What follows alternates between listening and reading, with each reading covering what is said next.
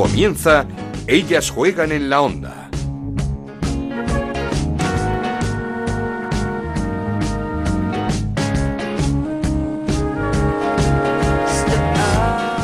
Bienvenidos una semana más a Ellas Juegan, este podcast de Onda Cero dedicado al fútbol femenino. Ya sabéis que nos podéis encontrar cada semana en ondacero.es y en nuestra cuenta de Twitter en arroba Ellas Juegan OCR. Tras los dos brillantes partidos jugados por la selección, partidos de clasificación para la Eurocopa 2021, con sendas goleadas de España 4-0 a Azerbaiyán y 1-5 a la República Checa, el pasado fin de semana volvió la primera Iberdrola. Volvió con el debut en el banquillo del Atlético de Madrid de Pablo López, nuevo entrenador rojiblanco que se estrenó con una victoria en Valencia ante el Levante 0-1 gracias a un gol de Luzmila y con Ángela Sosa y Lacey Santos como las mejores del partido. El Barça sigue líder, ganó 0-1 a su bestia negra en las últimas temporadas al Sporting de Huelva con un tanto de Osoala en un encuentro con bajas e importantes como la de Jenny Hermoso por el fallecimiento de su abuelo y de Mapi León lesionada. El Barça junto con el Athletic esta semana juegan la ida de los octavos de final de la Champions Champions, el Atlético de Madrid el miércoles a las 8 en Manchester frente al City, el Barça el jueves a las 7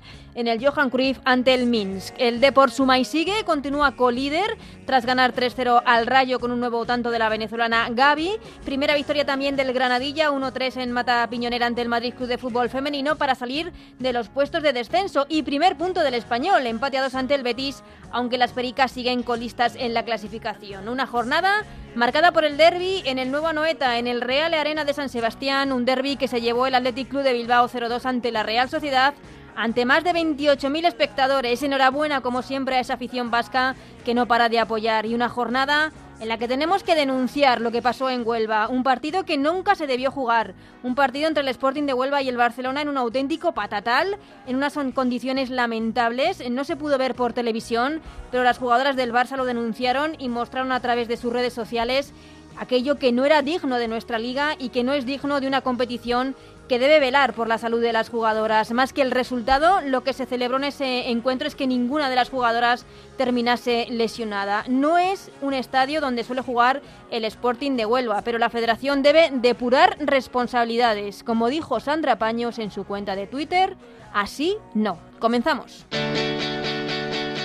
En Onda Cero arranca Ellas juegan en la onda con Ana Rodríguez. Y lo hacemos como siempre repasando estos resultados y clasificación tras la jornada número 5 en la primera Iberdrola. Jornada que comenzaba con la victoria del Atlético de Madrid 0-1 ante el Levante, 3-0 ganó el Deportivo de La Coruña al Rayo Vallecano, 0-1 victoria del Barça ante el Sporting de Huelva, 1-0 la victoria del Logroño ante el Sevilla, 1-3 remontada del Granadilla de Tenerife ante el Madrid Club de Fútbol Femenino, empate a 1 entre el Valencia y el Club Deportivo Tacón, empate a 2 entre el Español y el Betis y 0-2 la victoria del Athletic Club de Bilbao ante la Real Sociedad en el nuevo Anoeta. Con estos resultados, el Barça comanda la clasificación con 13 puntos, segundo y colíder es el Deportivo de La Coruña también con esos 13 puntos, tercero el Atlético de Madrid con 12, cuarto el Logroño con 10 puntos, quinto el Madrid Club de Fútbol Femenino con 9 puntos, sexto el Valencia con 8, los mismos que tiene la Real Sociedad, octavo es el Levante con 7 puntos, los mismos que tiene el Rayo Vallecano, décimo es el Athletic Club de Bilbao que suma 6 puntos, un décimo el Tenerife, el Granadilla de Tenerife con 5 puntos, décimo segundo es el Betis con 4, los mismos que tiene el Club Deportivo Tacón, décimo cuarto el Sevilla con 3 puntos. Y en puestos de descenso Sporting de Huelva también con 3 puntos y Español farolillo rojo con un punto. Por cierto, nuestro compañero Javier Matiachi, cuatro aciertos, 50% para él, se queda tan solo uno de Gonzalo Polafox en la quiniela Iberdrola, no está nada mal. Esta semana se pasará por aquí Ángel Rubiano, luego veremos su apuesta y ver si puede superar esos cinco aciertos de Gonzalo Palafox o los cuatro de Javier Matiachi esta semana, que como digo, están muy, pero que muy bien. Pero como os decía, jornada marcada por ese patatal en el que se jugó el partido entre el Sporting de Huelva y el Barça. Escuchamos a Patrick Guijarro y Luis Cortés. Sabíamos dónde veníamos, contra quién veníamos, que estos años, pues no sé por qué, pues siempre nos ha dificultado y, bueno, hoy yo creo que tenemos que estar especialmente contentas, pues bueno, sobre todo por, por las adversidades que nos hemos encontrado, pues la mayor. La mayor es el, campo, que yo creo, bueno, no sé nos permiten jugar ahí. Bueno, primero que el campo estaba lamentable, o eso también hay que decirlo y, yo estoy contento, muy contento, pero no se lesiona a nadie de ningún equipo, que al final es lo que tenemos que, que valorar también como profesionales de esto. Por aquí puedes echar la carrera de alguna jugadora. Al aire y, tampoco es lo que nos gusta. Sin duda, no era un campo apto para jugar un partido de primera Iberdrola. El español consiguió su primer punto en esta liga tras empatar a dos con el Betis. Escuchamos a su jugadora, Débora García, además autora de uno de los tantos del conjunto Perico. el equipo ha querido hasta el final. Eh, bueno, lo hemos tenido, la verdad, ha sido al final un fallo de, para mí de concentración. En cuanto hemos marcado, hemos bajado un poquito y en la primera jugada nos han marcado otro gol, pero pero bueno, yo creo que este es el camino a seguir, ¿no? Va a ser difícil, pero no imposible, ¿no? Y tenemos que seguir la línea porque estamos en buen camino y, pienso que ya llegará la victoria. Y gran inicio del Logroño, que es cuarto en la clasificación, ganó 1-0 al Sevilla y estas eran las palabras de su entrenador, de Gerardo García León. Sí, porque bueno, al final hemos obtenido hemos obtenido premio pues al a insistir, al ser grupo, al, al saber competir y bueno, nos habíamos marcado un objetivo hoy que era pues mantener portería cero, lo hemos conseguido, pero hay que reconocer las cosas, ¿no? Hemos, hemos sufrido, pero también hemos, hemos sabido sufrir, ¿no? Esto es Ellas juegan en la onda, el podcast de Onda Cero, en el que te contamos todo lo que pasa en el fútbol femenino. Hemos escuchado algunas de las voces de la jornada, pero ya es turno para saludar al protagonista de esta semana aquí en Ellas Juegan, con el que teníamos ya muchas ganas de hablar tras su vuelta a la Liga Española. Y qué mejor semana para hacerlo que tras ganar el derby vasco. Ángel Villacampa, ¿qué tal? ¿Cómo estás? Hola, muy buena, bien. Y felicidades eh, por esa victoria que se le resistía un poco al Atlético en este inicio de temporada, pero qué mejor manera, ganando el derby y en el nuevo Noeta. Pues sí, la verdad que el ambiente fue espectacular, 28.000 eh, personas en el estadio y sobre todo la necesidad de, defender con una victoria todo lo que se estaba haciendo. Claro, eh, hay muchos entrenadores que dicen que solo la victoria te reconforta y creo que es así porque eh, podemos proponer muchas cosas, trabajar de una manera y cuando no llegan las victorias pues empiezas a buscar culpables, empiezan a mm. surgir dudas y la victoria pues es la que hace un poco reconfortarte un poco y sobre todo refrendar el trabajo que estábamos haciendo. Sí, porque el inicio no estaba siendo, supongo, lo bueno que, que sobre todo tú esperabas. Sí, eh, pero es verdad que, mira, ayer lo dije en toda la prensa, creo que lo más importante de ayer no fueron los tres puntos en sí, que por supuesto que también, pero fue que eh, jugadoras como Ascona, con ficha B, Valdezate, ficha B, pues agarraron el testigo, cogieron las riendas de, del equipo también.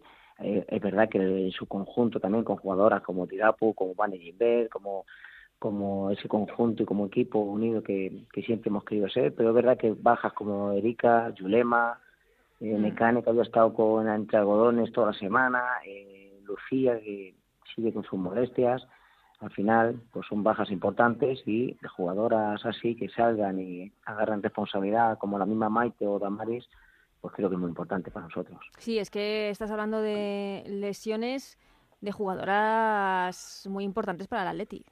Claro, eh, son importantes no solamente en esta temporada, en las anteriores, mm. que lo han ido demostrando. Erika, eh, ¿qué voy a decir? Eh, en ocasiones digo que hay que clonarla, porque no solamente por lo que hace en el campo, sino por todo lo que transmite. Yulema es una referencia ofensiva, Lucía con su velocidad. Al final son bajas muy importantes. Entonces, claro, pero que salga ayer a Neascona y haga el partido que hizo, que aunque no, no siempre siempre decimos técnicos que siempre hay que destacar al grupo, pero es verdad que lo que eh, lo que hizo ayer Ascona es digno de elogiar, claro. Tú ya habías eh, estado en el Calderón, en el Wanda. Eh, ¿Qué tal la experiencia en este Real Arena de San Sebastián? Pues la verdad que bastante especial, bastante especial porque ya estamos viviendo. Bueno, es tu primer derby también. Sí, mi primer derby, claro. Y, bueno, habíamos jugado la Copa Euskal Herria ah, sí, sí, en, pretemporada, sí. Sí, en pretemporada. Eh, encima, realmente la Real nos había pasado por encima en, en, la Copa, nos ganaron 3-0 y entonces, bueno, durante la semana y media antes del partido ya estábamos viviéndolo de una forma muy apasionada, ya los medios de comunicación, teníamos entrevistas, bueno, ya se iba viviendo lo que era este enfrentamiento. Entonces, realmente fue bastante especial. Mm, ya te ha dado tiempo a sentir lo que es eh, ser entrenador de un club como el Athletic. Sí, obvio. Además, somos, como somos tan apasionados, enseguida nos aferramos a un escudo e intentamos transmitir de la mejor manera posible todos esos valores, bueno, pues que significan lo que es este club. Eh, no había empezado, como hemos dicho, bien la temporada para el Athletic, que también muchas lesiones. No sé si este parón por selecciones te ha venido bien para, no sé, para trabajar más con el equipo. Creo que sí, incluso más que para trabajar, eh, sobre todo para, para crear objetivos comunes a cosas que realmente no estábamos del todo, no sé si decir conformes o, o había pequeños desacuerdos todavía en ciertas cosas, porque es verdad que hemos introducido mucho, muchas muchas diferencias con respecto al año anterior. Eh, echamos muchas horas ahora en la ciudad deportiva porque llegamos a las 8, nos marchamos a las 3, se desayuna, se come, es una apuesta real en el club hacia la sección del fútbol femenino, pero eso equivale a más trabajo, aparecen esas molestias, aparecen esa carga, incluso a veces ya nos veíamos que no teníamos esa velocidad de pies para afrontar los partidos, pero bueno, es todo un proceso, en fútbol no, no existe la inmediatez y claro, eh, por eso lo de la victoria reconforta un poco porque reafirma todo lo que se está haciendo, pero estábamos tranquilos, desde dentro sí es verdad que estábamos más tranquilos que lo que se podía pensar desde fuera. Mm, e, esta victoria además debe dar confianza al grupo y esa tranquilidad de la que hablas de, cara a lo que viene. ¿Puede ser un, punto de inflexión de cara a lo que viene, lo, lo más próximo ese partido ante el Betis? Sí, eh, a ver, em, no te voy a, no puedo engañar. Eh, es verdad que necesitamos la victoria para todo esto que estamos diciendo, pero eh, no hay que olvidar que estamos en la jornada 5. Hmm. Es verdad que estos partidos yo creo que te quitan más que te dan. La victoria te deja más dañado que ganar, porque al final ganar no deja de ser tres puntos en la jornada 5 y eh, lo que sí estamos viendo es una liga de Iberdrola muy muy volada. Estamos viendo una liga de Iberdrola que están todos los equipos eh, siendo muy competitivos, ¿no? a excepción de algún caso excepcional de que hemos visto algún resultado fuera de lo normal, el resto son partidos cerrados, son partidos que se definen en pequeños detalles y aquí ya cada, cada tres puntos van a ser casi oro, yo creo. Sí, estamos viendo una, una liga muy competida. Ahora hablo con ello de cómo te has encontrado esta primera Iberdrola después de un año fuera de, España. Pero cuéntame, ¿cómo, ¿cómo es ser el entrenador del Athletic? ¿Cómo es Lezama? ¿Cómo son sus jugadoras? Eh, ¿Es muy distinto a lo que habías hecho antes en el Atlético de Madrid? Sí, tiene muchas similitudes porque al final son dos clubes que sienten muy dentro todo lo que se hace eh, pero es verdad que aquí no se puede fichar, hay una mm. filosofía muy arraigada y entonces eh, eso te limita en cuanto a poder subir el nivel a través de jugadoras foráneas. Pero, por contra, bueno, eh, es fundamental el trabajo de la cantera, es fundamental el trabajo para potenciar lo propio y eso es un reto más, por eso asumimos eh, esta posibilidad para, bueno, para hacernos mejor cada vez como entrenador que en definitiva de lo que se trata. ¿Alguna jugadora en especial que te haya sorprendido? Hablabas antes de que había que clonar a Erika, hablabas también de una de las perlas de no del Athletic, sino del fútbol femenino español como es Lucía García. Claro. Sí, bueno, eh, Damaris, Maite, uh son jugadoras que todo el mundo sabemos de su potencial, pero eh, la sorpresa pues te la llevas con con Vanessa Gilbert, que a pesar de sus 39 años sigue manteniendo un nivel muy alto. Te la llevas con laterales como Nate, con Moraza. Bueno, en definitiva yo creo que es un equipo donde reside su fuerza en esa unión, a pesar de que hay individualidades, yo creo que al nivel de las mejores. Y es un equipo que trabaja muy bien en la sección femenina y, supongo que te apetecerá ya después del Calderón, del Wanda, eh, de este Real Arena eh, derby también en San Mamés.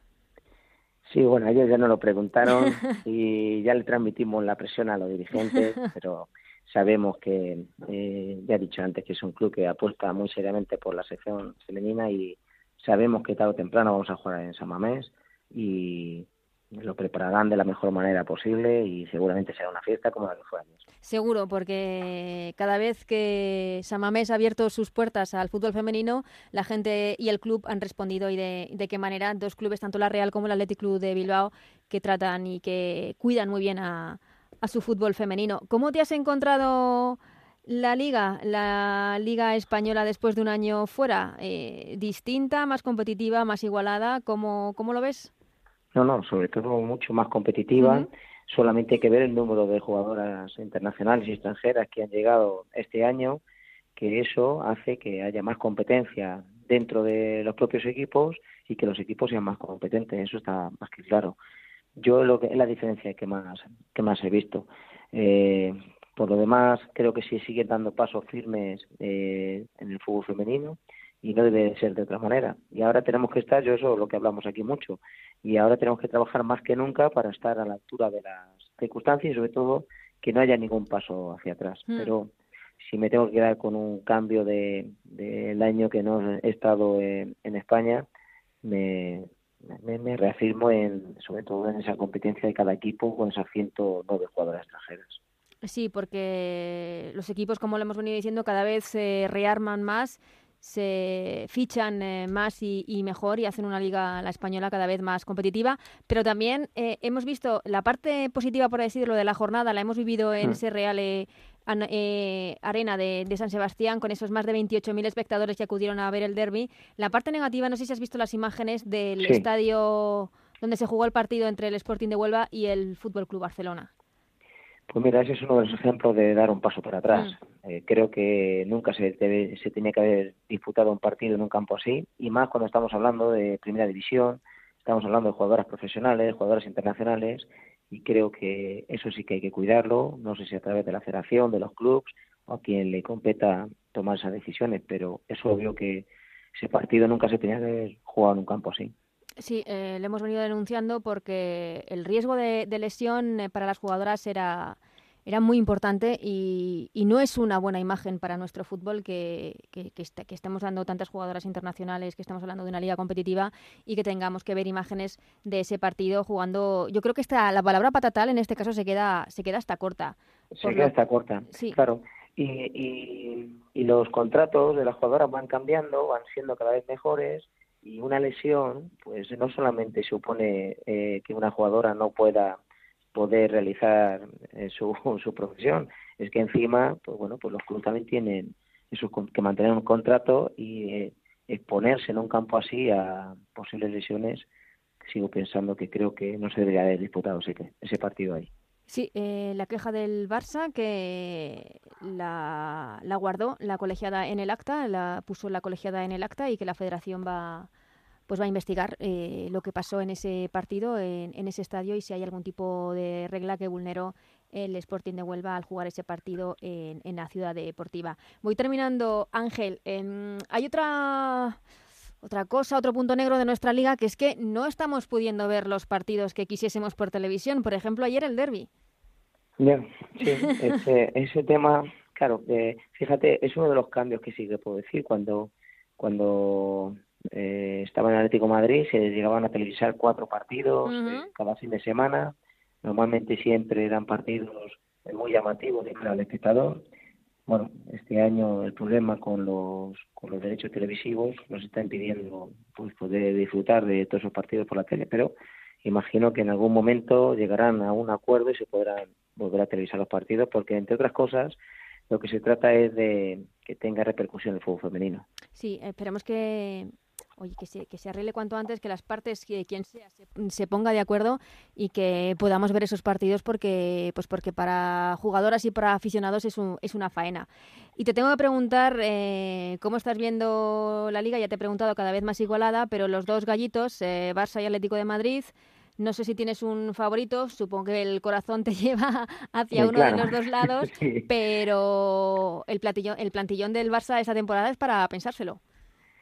Claro, a ver, yo creo que esta vez eh, el listón está puesto un poquito más alto todavía, aún si cabe, y bueno, pero todo el mundo sabe cómo es el Atlético Madrid y todavía queda muchas sorpresas aquí a final de temporada, eso seguro. Pero sí es verdad que los dos equipos, tanto Barça como Atlético Madrid, creo que están un paso por encima de, del resto y, y eso todavía nos cuesta llegar a, a ese punto. Pero bueno, en cuanto a favorito, no creo que tenga ninguno de los dos, pero sí creo que los dos sí que están un paso por encima. Y el resto, pues nada, pues a, través de trabajo, intentar mm. acercarnos a esos dos equipos y pues, sobre todo ponérselo lo más difícil posible.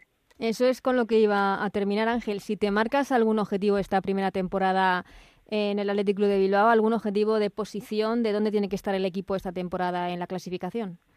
No, eh, nunca nos pusimos un, techo, ni siquiera un objetivo en cuanto a, en la clasificación.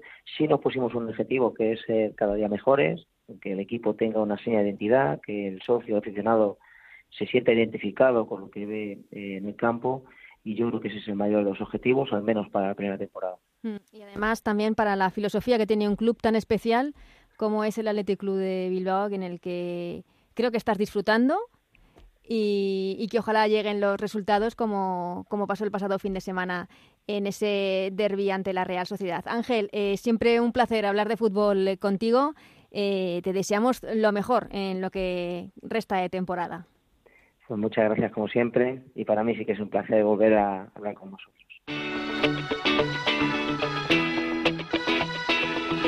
Seguimos con Ellas Juegan en la Onda, con Ana Rodríguez.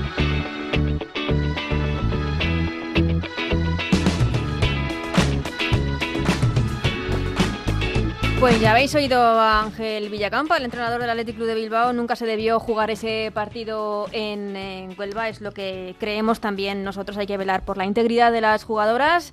Mucho que analizar, o no sé si analizar, o, mejor dicho, que hablar de, la jornada, porque no hemos podido ver muchos partidos y lo vamos a hacer eh, con nuestra compañera de Mundo Deportivo, con Chantal Reyes. ¿Qué tal, Chantal? ¿Cómo estás? Hola, buenas, Ana, ¿qué tal? Decía en la presentación que, que mm, más que analizar, algunas cosas debemos comentar porque, porque nos da mucha rabia, pero es que no podemos ver la mayoría de los partidos que se están disputando en esta primera Iberdrola y no nos gusta hablar de cosas que no vemos.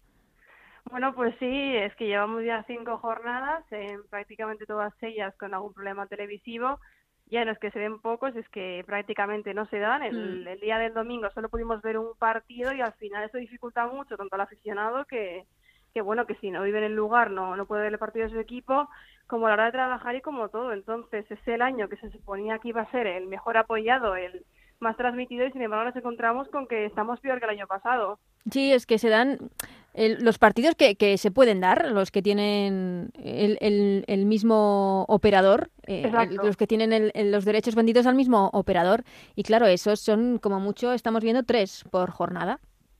Sí, al final también depende de la jornada. Quizá mm. pueda coincidir que una jornada pues haya justo cinco, que, que son los que tienen los derechos eh, de, del mismo patrocinador, pero al final es que dificulta mucho porque, jolín, no puede ser que llevemos toda la vida viendo los derbis y que este año un derby que ha hecho historia y que ha hecho récord no lo hayamos podido ver.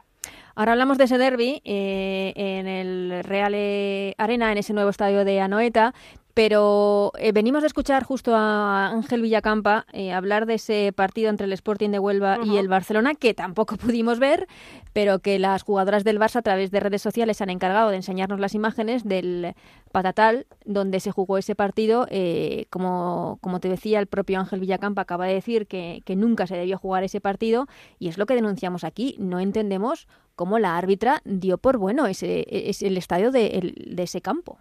Bueno, totalmente de acuerdo. Es que si así de lejos en fotografías parecía que estaba en mal estado, luego lo veías de cerca con los vídeos, es que solo faltaba que salieran topos. Yo tampoco entiendo cómo se jugó. Al final fueron las jugadoras después del partido las que lo denunciaron.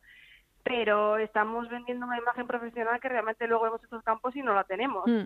Y tampoco creo que sea culpa del Sporting. Esa al final es el ayuntamiento, la Federación Española, que no aporta dinero. pero Sí, las ayudas que se prometían. Claro, esos 20 millones que se quedaron por, por el camino y que y que no existen porque el Sporting Portugués no tiene ni campo propio. Exactamente, juega en el Nuevo Colombino, pero esta vez le coincidía el partido junto, eh, con, el Recreativo de Huelva y tuvieron que jugar en la Ciudad Deportiva, que no cumplía los requisitos mínimos. Nos van a perdonar, pero es que no, no, no se cumplían.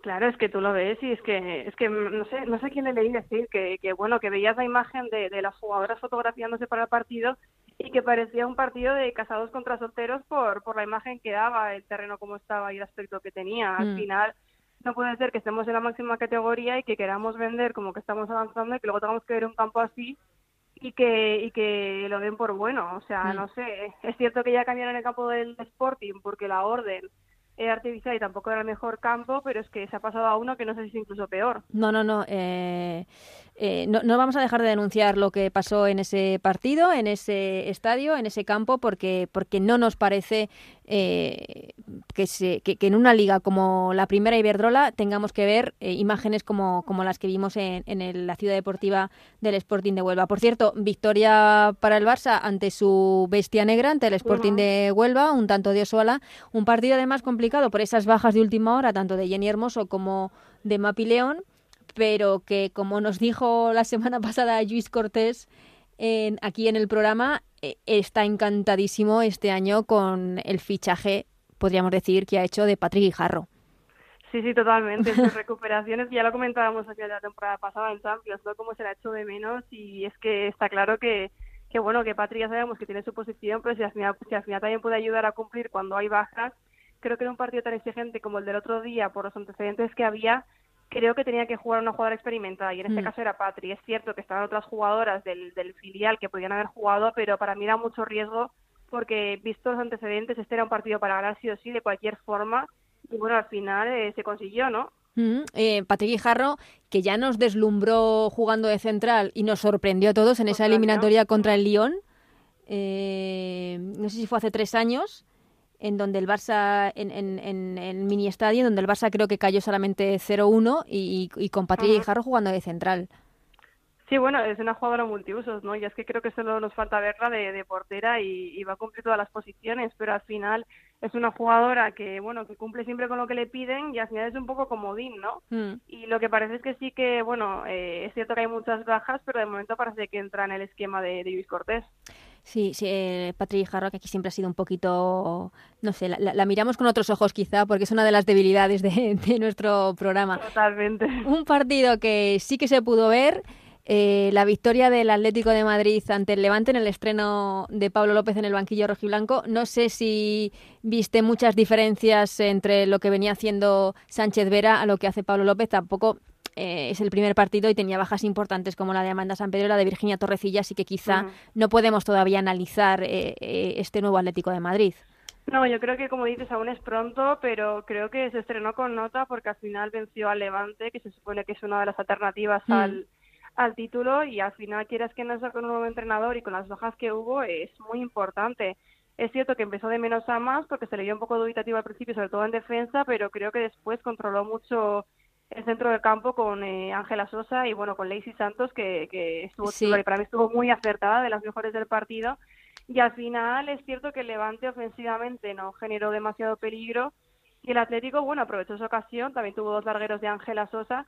Y creo que el estreno es notable porque al final era una situación delicada el de perder al entrenador eh, ha visto hacer un partido así después de la Champions. Y para mí un 0-1 contra el mm. Levante allí fuera además es un resultado muy bueno y les tiene que servir de energía, pues eso, porque siguen en la pugna. Al final están a un título, a un punto, perdón, del Barça y el Deportivo. No, no, el partido era peligrosísimo, muy complicado el debut, por eso que dices, por las bajas, por, por la vuelta de, selecciones, por haber tenido quizá dos entrenamientos con las jugadoras. Eh, comentamos el partido en Radio Estadio y destacamos eh, el mejor partido de Ángela Sosa en lo que va de temporada. Si llega a meter ese gol casi desde el centro del campo, es el gol del año. Eh, y también destacamos, como venías diciendo, ese trabajo oscuro, pero absolutamente brutal de Lacey Santos, que yo creo que nos sorprendió a todos eh, en, el, su mejor partido como rojiblanca.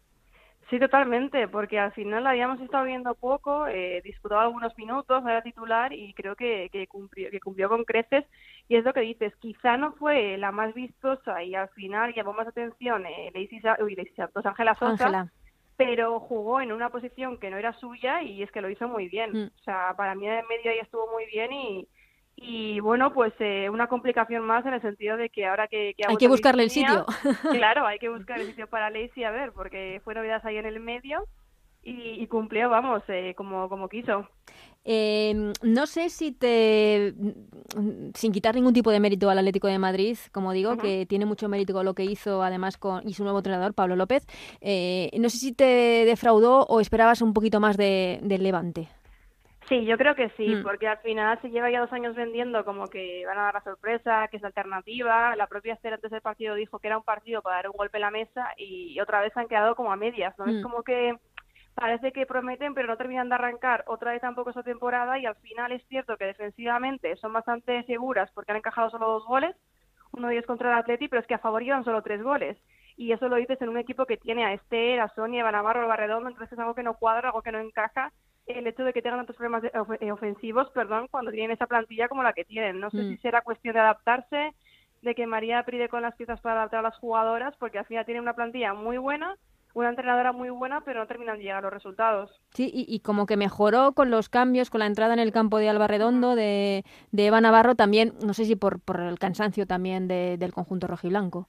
Sí, también entró Vanini, además. Vanini, exactamente, que, tuvo, la, que tuvo el empate. Sí, es que al final también es una jugadora que, bueno, que la temporada pasada creo que en el tramo final fue muy diferencial y, no es que, a ver, no creo que sea culpa de la alineación porque al final se han visto partidos de esta temporada en las que Alba Redondo y, y, Eva Navarro han sido titulares y tampoco se ha, se ha ganado o se ha dado la imagen que se esperaba.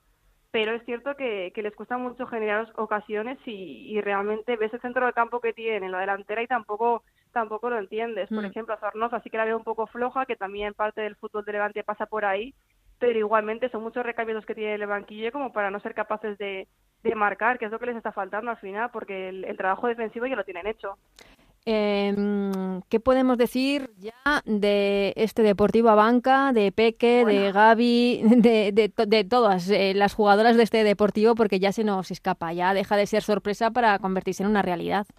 Totalmente, es que nos quedamos ya sin calificativos, mm. porque al final el primer partido dices, bueno, la suerte del principiante, ¿no? Luego que bueno, que un rival igualado, pero es que al final son, son ya cinco partidos, mismos puntos que el Barça, solo cinco goles encajados, 13 a favor, que son el segundo equipo más goleador de, de la competición, y todo esto con una plantilla muy joven que tiene mucho por delante y que al final ya no son solo las titulares, también el banquillo siempre sale para aportar algo y al final ves ahí que están las jugadoras en lo alto de la tabla de goleadoras, Peque, Gaby y García, y es que parece que juegan como un equipo que lleva sentado ahí toda, toda la o sea, toda, muchos años, porque es cierto que otro día quizá no fuese un mejor partido, el más vistoso al menos, pero al final el resultado fue 3-0, entonces es como que también saben resolver partidos que no son igual como, como ellas esperaban. Que no los dominan y es que eh, no sé también si nos está sorprendiendo una jugadora como Gaby con un físico espectacular.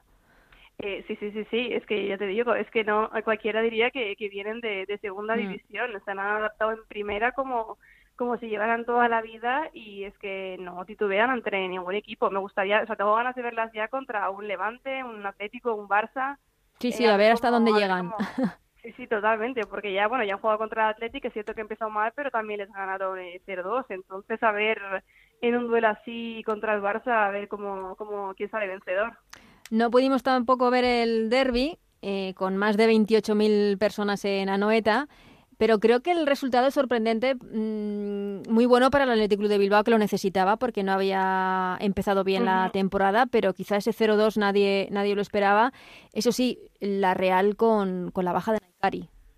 Bueno, yo en parte no me sorprende el resultado porque ya la temporada pasada eh, pasó algo similar. El Athletic llegó a la quinta jornada con solo dos puntos, la Real tenía diez invicta y este ha sido parecido. El Atleti tenía tres, la Real ocho, invicta, y ha pasado lo mismo, que, que, en la quinta jornada ha sido el derby y ha ganado el Atleti, que además el Atleti que lleva, no sé si 21 derbis ya ganados, eh, mayoría aplastante. Entonces, bueno, al final en estos partidos yo creo que, que las dinámicas importan más bien poco porque son muy especiales y son, son algo diferente, ¿no? Es cierto que la Real tenía la baja de, de Naikari, tampoco Lucía estaba de todo eh, recuperada y por eso no jugó, pero también estaba la baja de Eric y de Yurema por parte del Athletic. Entonces, al final creo que la plantilla quedaba equilibrada.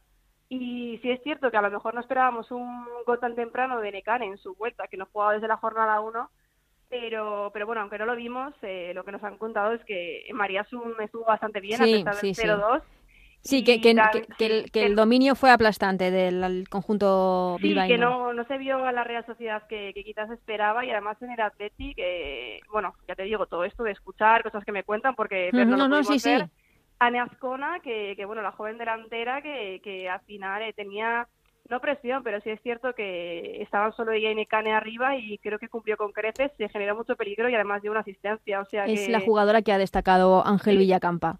Mira, justo, pues coincidimos. y al final eso, tener esa alternativa en una plantilla que le estaba costando marcar, que ha tenido bajas importantes, Lucía, Erika, hmm. eh, Yulema, pues también es importante. Así que bueno, una victoria muy importante para el Atleti que seguro que le sirve para estar a posiciones, a ver, como ya le pasó la temporada pasada. Hmm. Eh, tenemos que hablar también otro partido que no vimos, eh, pero polémica en ese Valencia Club Deportivo Tacón, muy enfadado el Valencia, sobre todo su entrenadora Irene Ferreras, con el arbitraje eh, de ese partido. Sí, tanto ella como eh, Maripaz Vilas también se, se pronunciaron al respecto y bueno, no pudimos verlo, pero lo que nos llega del campo es que fuera de juego es bastante dudoso, mm. alguna falta que quizá no, no se debió pitar. Mala colocación, sobre todo a la hora de arbitrar. Eso sí, unanimidad en que el penalti sí era, así que mm. tampoco es que eche la culpa de penalti, pero sí es cierto que se están quejando bastante del arbitraje, no solo en este partido, sino en líneas generales, que, que todas las jornadas tenemos un poco de polémica con, con este tema. Veremos cómo, cómo se soluciona, pero es cierto que acabó muy enfadada Irene Ferreras con el arbitraje en ese partido. De hecho, creo que la expulsaron al final del partido. Sí, eh, fue expulsada y seguramente se pierda eh, su vuelta a casa a Vallecas, el partido contra el Rayo Vallecano la pues próxima jornada. Sí, es eh, mala suerte porque seguro que es un partido muy especial para, para Irene Ferreras la vuelta a casa a, jugar contra el que fue su equipo hasta hace nada, el, Rayo Vallecano. Y también primer punto del español, hemos escuchado a Débora García que este es el camino y a ver si pueden poco a poco ir escalando posiciones porque siguen en esa posición de, colista. Sí, yo creo que, bueno, a pesar de solo sumar un punto, es cierto que del primer partido a este se está viendo una mejora. Quizá demasiado lenta, pero la mejora está ahí, entonces al final es cuestión de que, de que lleguen los resultados. Eh, me imagino que quizá un poco agridulce el empate, porque en el 81 eh, se pusieron 2 a 1, pero también es cierto que hasta el gol de Simanowski en propia, que tampoco habían generado mucho periodo. Entonces yo creo que empate justo, pero que sí que el español está buscando encajar sus piezas, pero creo que está encontrando la, la forma de, de hacer daño y que poco a poco debería empezar a ya a ganar los partidos, porque al final son cinco jornadas, queda mucho, pero bueno, mm. tampoco querrán sufrir como las últimas temporadas. No, no, claro, que eh, cuanto más tiempo tardes en salir de, la zona baja de la clasificación, más se complica todo. Termino, Chantal, porque tenemos esta semana ida de los octavos de final de la Champions.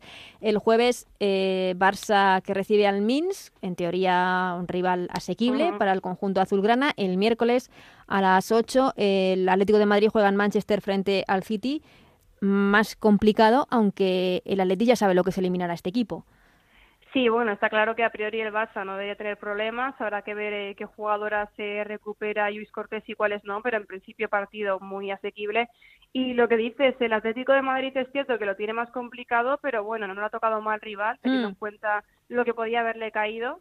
Y yo creo que, que realizando un partido como jugaron el otro día, estando seguras en defensa, que es un poco lo que les está fallando, creo que el Atlético tiene muchas opciones de pasar la, la ronda y esperemos que así sea. Hmm. Y yo creo que, que, bueno, igualado, pero sí que si juegan como saben, eh, creo que está un pelín por delante el, Atlético de Madrid en este caso. Y con Ángela Sosa, que nos alegró mucho y verla tan bien en el pasado. Sí, porque estaba fallando un poquito ahí al principio de Había empezado algo tímida. Es que estábamos acostumbradas a ver a una Ángela Sosa absolutamente brutal las dos eh, anteriores campañas, en donde se había hecho con todo merecimiento con ese trofeo a mejor jugadora de la primera Iberdrola.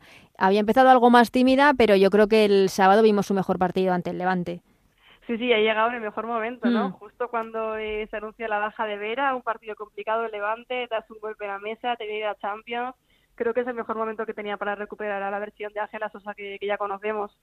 Pues eh, Chantal, muchísimas gracias como siempre por esta charla y hablamos de la, semana que viene de, todo esto, de, la primera Iberdrola y por supuesto de, los partidos de la Champions. Pero además de la primera Iberdrola, como os decía al principio, hemos tenido partidos de la selección y qué mejor que nuestro compañero del diario Marca, David Menayo, para hablar de, España, de esta selección, cómo ha empezado su fase de clasificación para la Eurocopa 2021. ¿Qué tal David? ¿Cómo estás?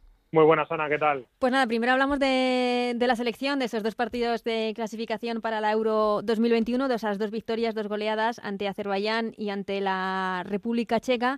No sé si tú también te quedas con ese primer tiempo, esos primeros 45 minutos en Praga ante la República Checa, en los de España se fue 0-4 en el marcador.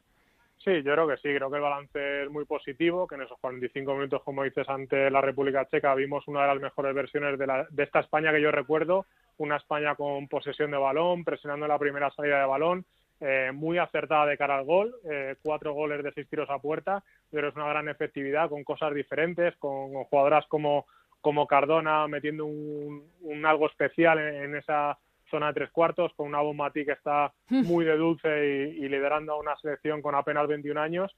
Y yo creo que las sensaciones son muy buenas. Es verdad que estamos en una fase de clasificación, que históricamente o en las dos últimas fases de clasificación a España se le ha dado muy bien, que estamos a principio de temporada y todavía creo que, que esa maquinaria debe rodar aún más y que faltaban jugadoras importantes que todavía no están o, o por circunstancia no han estado y que podrán estar en el futuro. O sea, que yo creo que la sensación en el global es buena, que, deja buen pozo y que, arranca esta fase de clasificación de la mejor forma posible. Sí, eso es lo que te quería preguntar además, porque eh, faltan jugadoras importantes, algunas que se han retirado como Marta Torrejón, Silvia Meseguer, pero eh, no estaba Amanda San Pedro, no estaba sobre todo Virginia Torrecilla, una de las mejores jugadoras de España en el pasado mundial, pero las que van entrando, como por ejemplo decías Cardona, siempre, siempre aportan algo nuevo a esta selección, algo positivo. Sí, creo que, que, Marta es eh, de las jugadoras que han entrado últimamente que mejor se ha adaptado, ¿no? Una jugadora con, con regate, con verticalidad, con, con esa definición y ese pase en línea de fondo. Creo que es algo que, esta selección carecía de ello, o por lo menos con tanta profundidad. Creo que suplió muy bien la, la baja de Amanda o de Lucía, que pueden jugar en, en ese costado del terreno de juego y además una jugadora bastante polivalente, puede jugar de esa tesitura por, por ambas bandas, incluso meterla como media punta en caso de que hiciera falta y, luego pues eh, suplir también esa carencia que, viene faltando de, gol de segunda línea de la que tanto hablamos, ¿no? Es cierto que podemos esperar más de Ángela Sosa jugando con la selección, es cierto que, que no vimos a Irene Guerrero lo que puede aportar en un centro del campo en partidos en, en los que se necesite músculo. Yo creía que, que Jorge le iba a sacar algo ante la República Checa porque era un partido que quizá eh, podía adolecer de, esa característica y luego pues eh, jugadoras que irían entrando poco a poco dependiendo de, picos de forma no yo creo que, que en la defensa creo que es algo que, que tiene bastante estructurado Jorge pero que también podría probar en partidos más adelante a otro tipo de, carrileras como Valle a ver cómo se, se define por banda derecha eh, buscar una alternativa a ese carril zurdo que no sea solo únicamente sacar a, Leila o desplazar a Mapi de, su línea de central.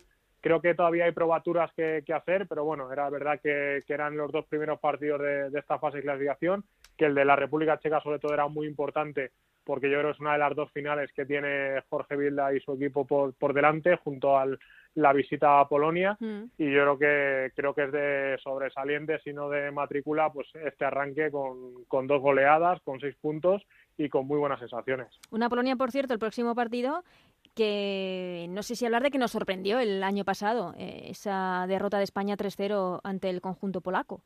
Sí yo creo que no solo sorprendió sino que nos bajó un poco a la tierra no creo que al final eh, solo eh, preocuparte de selecciones que están arriba en el ranking te hace perder un poco la perspectiva de con las que estás luchando más o menos en tu en tu zona de, clasificación, incluso en las de más abajo, porque en muchas potencias están creciendo, muchas potencias europeas sobre todo, pues tienen jugadoras relevantes y en, Polonia creo que hay que destacar con mayúsculas el la, la futbolista de Volburgo a Eva Payor y, creo que ella sola prácticamente nos hizo un destrozo en, la Copa Algarve fue la derrota más contundente de la, de la era Jorge Vilda y yo creo que eso fue un toque de atención para una España que a partir de ahí espabiló, que creo que se puso las pilas y que gracias a ella yo creo que en ese tramo final de temporada, después de esa derrota, eh, se mejoró mucho en muchos conceptos y, tuvieron ese partido muy presente.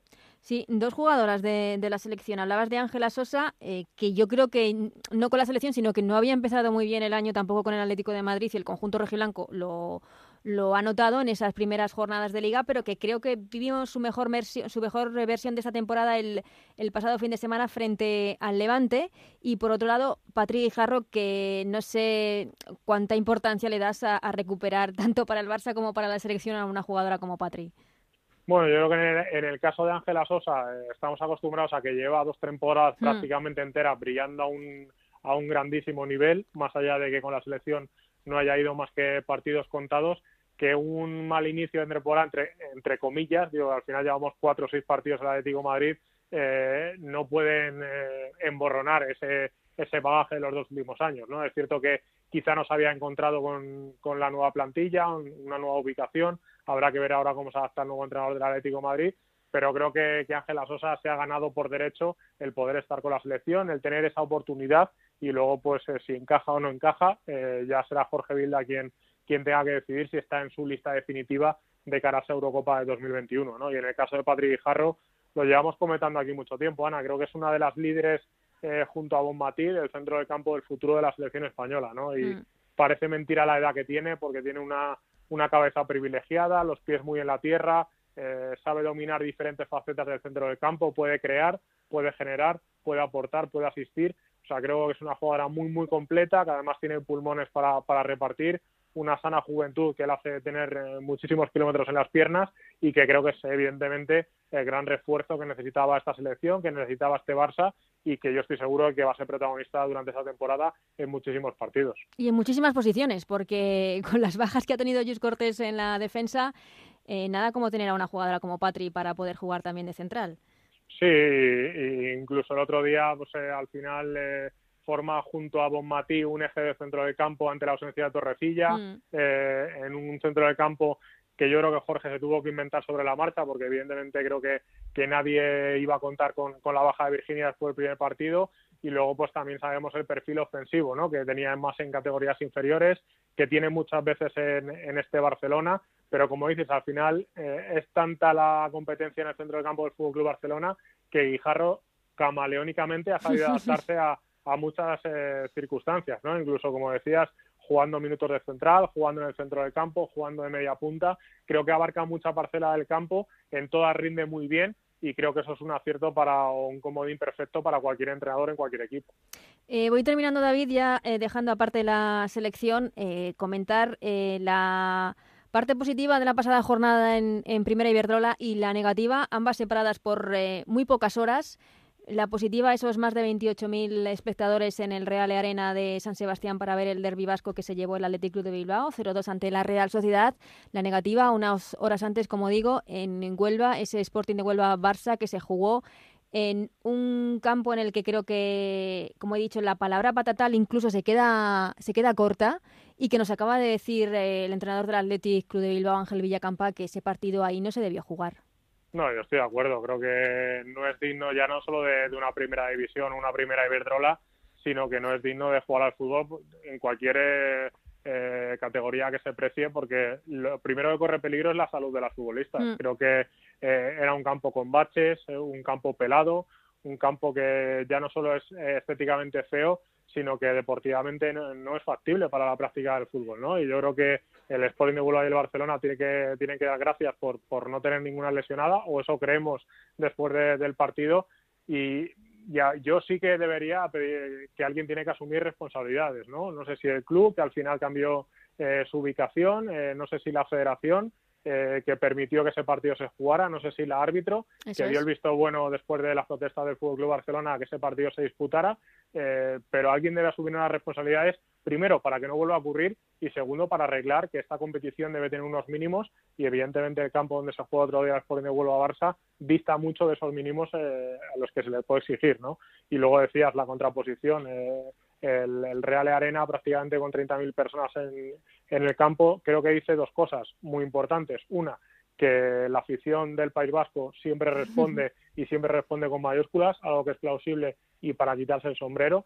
Y segundo, que la afición, eh, independientemente de la zona geográfica de la que hablemos, cada vez responde más a los partidos de fútbol femenino y de esta primera Iberdrola eh, a lo largo de las temporadas y los clubes tienen que responderle con las instalaciones que, como por ejemplo, la Real eh, respondió para, para un derby de esta magnitud metiéndolo en el estadio grande, como está respondiendo el Atlético de Madrid con un centro deportivo propio, como está respondiendo el Fútbol Barcelona con, con, un estadio propio para las jugadoras y como están respondiendo otros tantos clubes en ciudades deportivas más coquetas, pero cada vez más capacitadas tanto para jugadoras como para medios de comunicación, como para los aficionados que allí van a, al final a, pasar un, un, rato agradable, a disfrutar de un espectáculo y evidentemente en el patatal de Huelva, porque para mí sí que es un patatal, no se puede disfrutar de un espectáculo digno de, de un partido de, de, la élite del fútbol femenino español. Sí, hablábamos de patatal eh, eh, que, se quedaba corto. Es que las imágenes de, de denuncia de Sandra Paños en, en Twitter, eh, es que las imágenes, como digo, eran tremendas, sobre todo las áreas chicas donde estaban las porteras,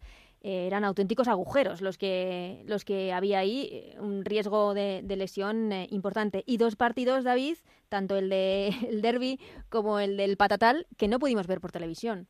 Sí, la guerra para mí es algo que, que no termino de entender, como en la jornada ya 6 eh, no hayan llegado a un acuerdo. Me da igual de quién sea. Eso es, no estamos eh, buscando culpables, estamos buscando es, acuerdos. es. Estamos, estamos buscando una viabilidad. Al final creo que el gran perjudicado de toda este, esta guerra entre Federación y la Liga eh, son las propias jugadoras, es eh, los propios clubes y a la postre igual al final va a ser el, el fútbol femenino. Y el ¿no? Creo que- aficionado.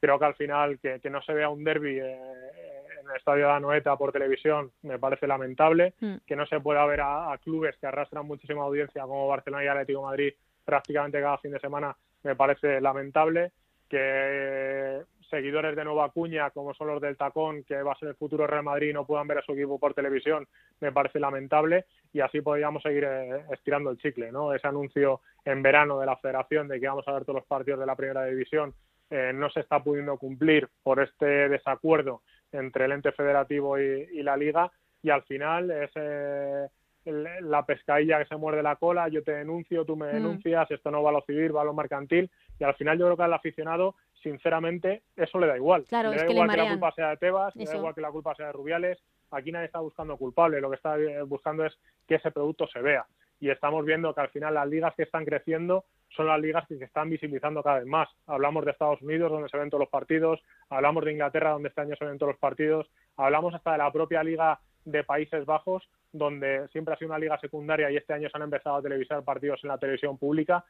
Eh, creo que no es tan difícil caminar de la mano o llegar a un acuerdo. Para otras cosas los hacemos súper rápido Mm. y nos ponemos en la foto los primeros y para otra parece que, que es una guerra, un pulso a ver de qué de quién es mejor. Eh, jugamos con este caramelito que se llama fútbol femenino y a ver quién se lo lleva a la boca. Yo creo que ya están, tar- ya están tardando mucho, eh, ya llegan muy Ya tarde llegan tarde, eso es. pero creo que al final, si te sientas en la mesa y con disposición de dialogar y de llegar a un acuerdo, creo que sea en la mesa de 5 o de 15 componentes, pero al final eh, la resolución que tiene que salir de ahí es que X partidos se televisan. Yo no digo que sean todos, igual quizá no haya que televisar todos los partidos de primera división o por, porque no sean eh, realmente un producto atractivo o, o por los diferentes factores, pero por lo menos que los tele- las televisiones que quieran televisarlo puedan elegir qué partidos televisar. Y a día de hoy eh, están televisando los que se pueden. Exactamente. no los que Simplemente el- los que se pueden, que suelen ser tres eh, por jornada. Y como decimos, no estamos buscando culpables. Ahora tampoco creemos que,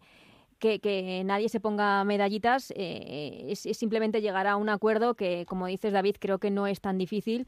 Y que ese acuerdo ya está llegando tarde porque ya estamos en la jornada 6 y por el momento seguimos sin eh, poder ver eh, los eh, partidos como un derby en el Real Arena con casi 30.000 espectadores no se puede ver en televisión y es una auténtica una auténtica pena. Eh, David, muchísimas gracias por la charla. Hablamos eh, como siempre la semana que viene.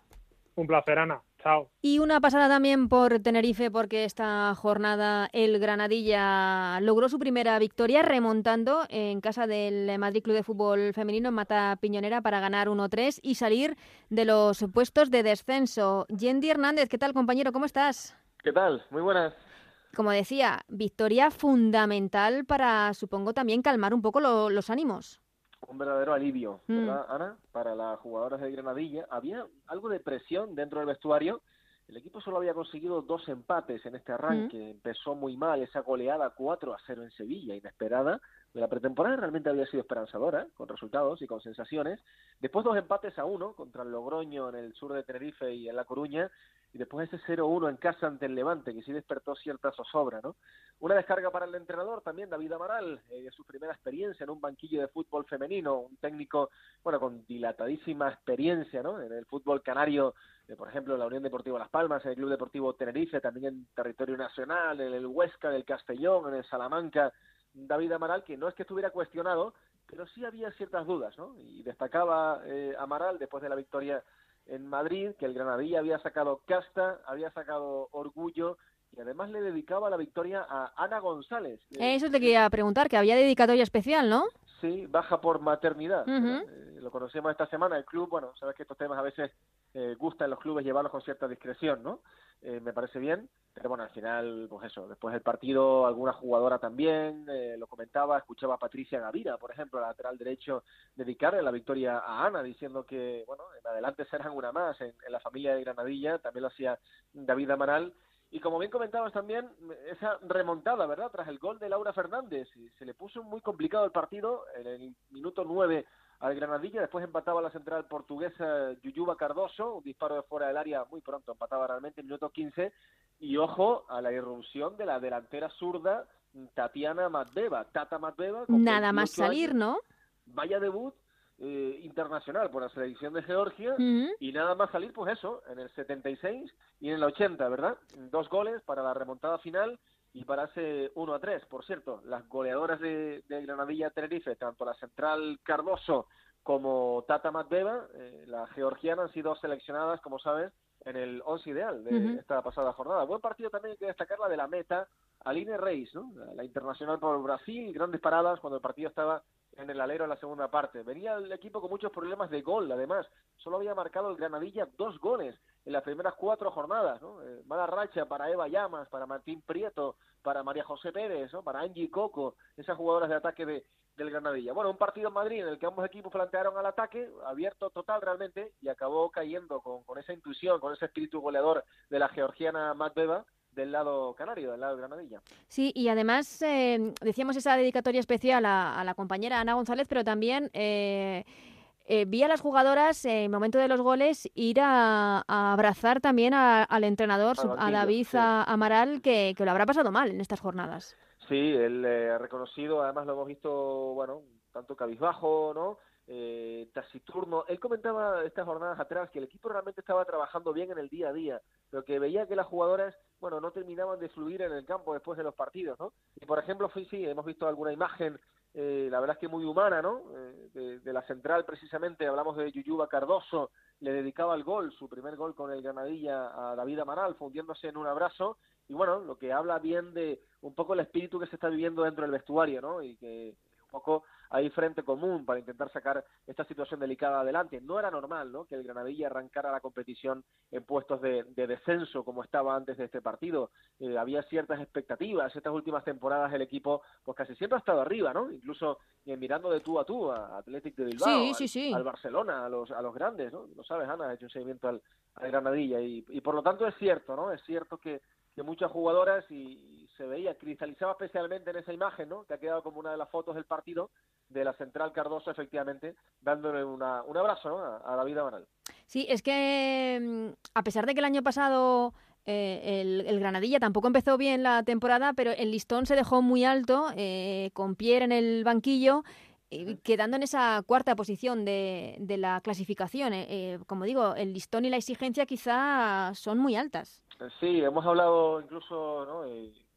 tú y yo se puede comentar un poco fuera de antena que, que efectivamente el Granadilla también la temporada pasada acabó, eh, acabó muy bien, ¿no? Muy entero en la competición, pero empezó también con altibajos, ¿verdad? Entonces, en ese sentido, eh, bueno, mm, digamos que poco a poco ahora puede vivir una trayectoria similar.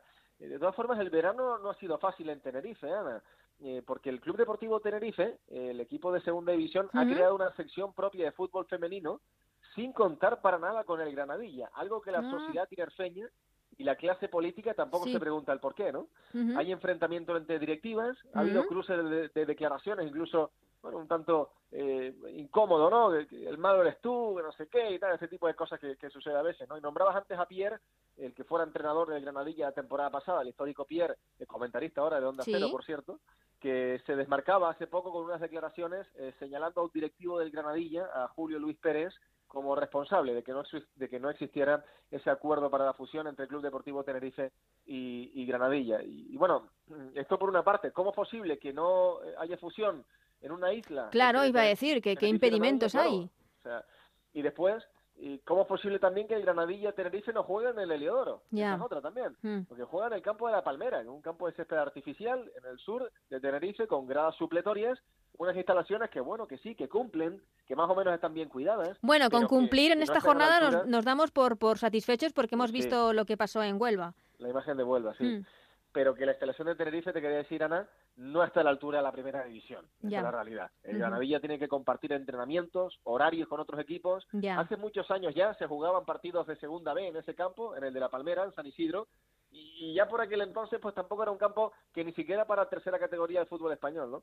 Y bueno, es cierto que el césped no está mal, porque lo han remozado, lo han cambiado, pero, pero yo creo que, bueno, eh, Granadilla ya es lo suficientemente señero, ¿no? En el panorama nacional para que primero eh, pudiera tener un poco el paraguas de un club profesional y, comportarse de otra manera, pero ya sabemos que las relaciones son malas entre las mm, directivas de Tenerife y, Granadilla y por supuesto, ¿no? Ha habido algún partido piloto, una vez un derby tinerfeño contra el Tacuense, también un partido aislado contra el Sevilla, pero eh, tampoco, parece de todo punto inverosímil que el Granadilla Tenerife juegue en un campo de césped artificial eh, con, apenas capacidad, pues no sé si para mil, mil quinientas personas, con el Heliodoro disponible, ¿no? Que realmente es un campo espléndido en la capital de la isla, en Santa Cruz, y que muchos aficionados ya eh, están pidiendo, ¿no? Ya es Vox Populi en la calle que, el equipo de fútbol femenino, que se ha convertido en referencia al deporte en Canarias, eh, se dirija al Heliodoro para jugar sus partidos. Pues la verdad es que sí que, que, es una pena, sobre todo porque el club lleva unas temporadas respondiendo y de qué manera. La pasada sin ir más lejos, cuarto en esa clasificación, la mejor temporada de su historia. Y la verdad es que, que sí, que sería lo suyo que, pudiese jugar en el, en el Heliodoro. Pero bueno, estas cosas eh, de acuerdos que, que por unas cosas o por otras que, que no llegan. Sí, es un tema que un poco se escapa a la parte deportiva, ¿verdad? Eh, ya son cuestiones más de altas esferas, ¿no? De, políticas, realmente, ¿no? De instituciones. Eh, en fin, Cabildo de Tenerife, Gobierno de Canarias, de, alguien, ¿no? Que con cierto poder de mando, pues... Eh, sí, o que, alguien se haga responsable de la apertura del campo, habrá un dinero, será caro y supongo que también entrarán esos tipos de... De, de, cosas, de temas más delicados, que pero que sí que, es una pena porque el, Granadilla es uno de, se puede decir que es uno de los grandes de, de nuestra liga. Sí, que las últimas temporadas se ha comportado así. Y el mm. equipo realmente ha crecido mucho, ¿eh? Con la directiva de, de Sergio Batista, ¿no? Con, jugadoras que realmente se han hecho muy fuertes en la liga, ¿no? Hablábamos antes, por ejemplo, a María José Pérez, ¿verdad? Que yo creo que es una jugadora indiscutiblemente referente dentro de la competición y, y, el equipo, bueno, se ha abierto también, tiene jugadoras de muchas nacionalidades. Este año ha fichado a Raiza, ¿eh? En el centro del campo, no sabes, una jugadora muy potente, ¿no? Eh, de mucha presencia ahí, muy muy fuerte a la hora del robo de balón, de, de darle al equipo bastante estabilidad ahí en el, en el medio y ha crecido en todas las facetas de Granadilla, ha crecido en, cuestión de, de, marketing, de redes sociales, del hecho de calar en la sociedad tinerfeña, también ha crecido en ese sentido, pero parece que tiene un poco techo de cristal en ese sentido, ¿no? El equipo, no, mm. eh, la institución acaba de romper y, abrirse, ¿verdad? Es una pena, como decimos, al, al Eliodoro y por supuesto incomprensible la parte de, la cuestión de la fusión con el con el Tenerife que como decías muy bien y estoy de acuerdo contigo eh, hay parte que se nos escapa verdad pero por mm. encima de todo Mm, no hay una buena voluntad, no hay fe eh, de ambas directivas de, alcanzarlo, ¿no? Y, ya sabes que en estos casos, Ana, cuando eh, dos directivas eh, están condenadas o están enfrentadas o no quieren entenderse, difícilmente impera el, sentido común en estas ocasiones. Pues esperemos que con el tiempo este se pueda solucionar. Vamos a dar tiempo al tiempo, vamos a ser pacientes y estaremos también muy pendientes, Yendi, del Granadilla esta temporada. Muy bien, muchas gracias. Un abrazo.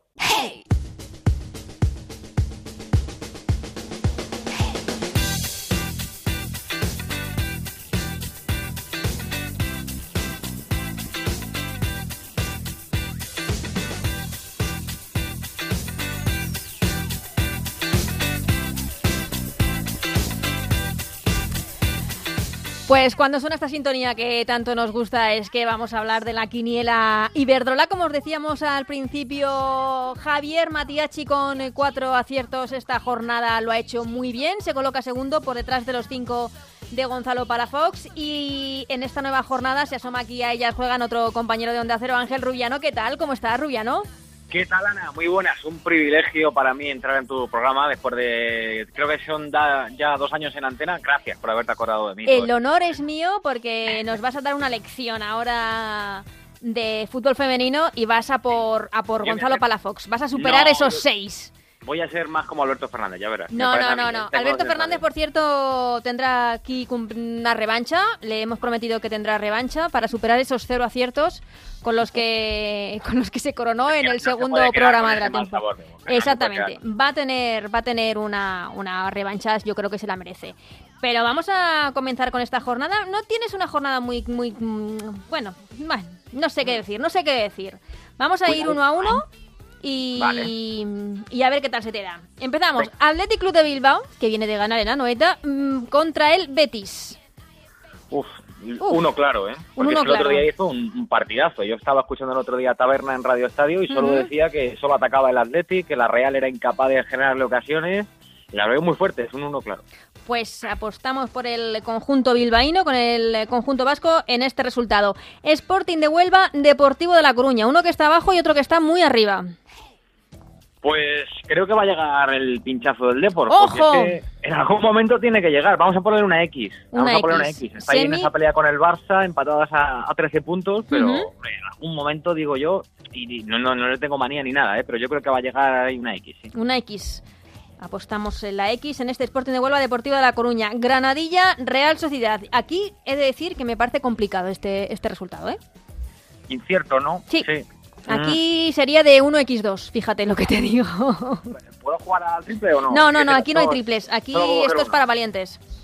Eh, mm, apuesto por la por, por un 1. El Granadilla viene de ganar. la El Granadilla jornada, ¿no? viene de remontar al Madrid Club de Fútbol Femenino, primera victoria de la temporada. Eso le va a dar un impulso anímico, así que voy a poner un 1. Ahí estamos. Ah, apostamos por las tinerfeñas. Atlético de Madrid, Madrid Club de Fútbol Femenino, el derby de la jornada. Derby, Ujú. derby peligroso, eh, pero yo creo que el Atlético de Madrid en, en su casa se, se podrá imponer al final y se seguirá intentando pelearse eh, con el Barça y con el Depor por estar líder. Hmm, Un 1. Estos partidos los suele sacar el Atlético de Madrid, aunque venga de jugar partido de Champions. Sevilla Español, otro partido complicado, ¿eh? Sevilla Español. Dos equipos que no están nada bien. Bueno, el Español es colista y, el- Ujú. y el Sevilla está ahí también en una zona complicada. Pues vamos a jugarnos una X. Una X. No nos definimos por ninguno de los dos. Ojo aquí a este resultado también. El Tacón Levante, Club Deportivo Tacón frente al Levante. Pues creo que el tacón tiene que empezar a reaccionar, así que le vamos a poner un 1. Este es auténtico sorpresón, ya te digo, ¿eh? Este resultado. O sea, no, te- no confías en... en No, no, lo digo por, eh, por, los dos, eh, por los dos equipos. El Levante es uno de los gallitos de, de esta primera Iberdrola. Y el tacón está por hacerse. ¿eh? El otro día hablábamos con el, eh, con el eh, entrenador del Barça y nos dijo que lo del tacón era cuestión de tiempo, que, que va a ir a más sin ningún tipo de duda. adaptación, ¿no? Falta un Sí, de sí, sí, sí, falta un poquito de tiempo. Eh, Rayo Vallecano, Valencia. Rayo Vallecano, Valencia. Pues muy parejo el partido, ¿eh? Valencia, sexta posición, el Rayo noveno. mm, Rayo Vallecano, Valencia. Voy a apostar por un 2. Porque llevo pocos doses, así que voy a elegir un 2. No llevas ningún dos, es el primero. Ya llevo uno. ya llevo uno. Aquí está, el primer dos de, de la jornada. Y por último, el partido que cierra esta jornada, el Barça-Logroño. Está bien el Logroño, ¿eh?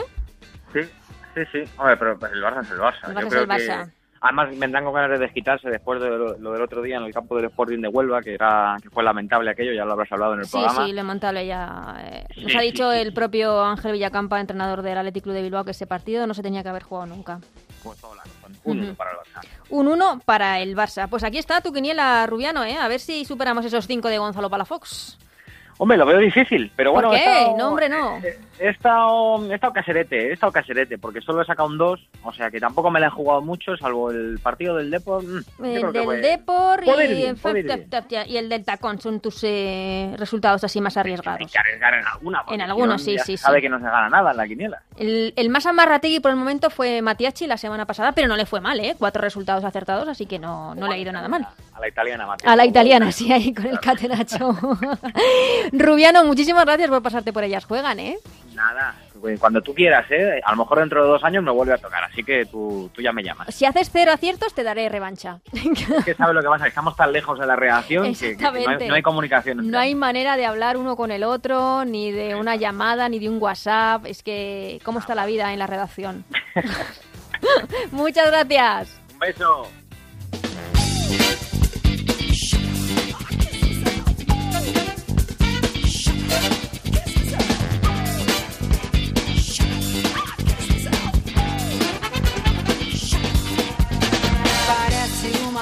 Pues hasta aquí este Ellas Juegan, este resumen de la jornada en la primera Iberdrola y también de los partidos de la selección. Muchísimas gracias por estar detrás escuchando este programa y por compartirlo con quien lo queráis compartir, hacedlo porque nos llena de alegría. Volvemos la semana que viene con mucho más fútbol femenino. Hasta entonces, que seáis muy felices. Adiós.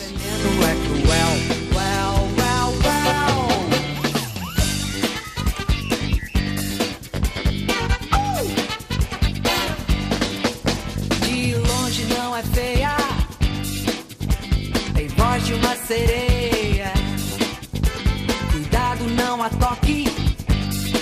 Ela é má, pode até te dar um choque.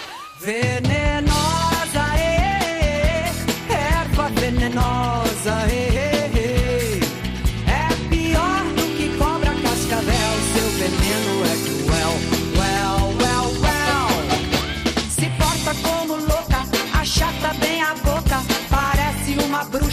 mal.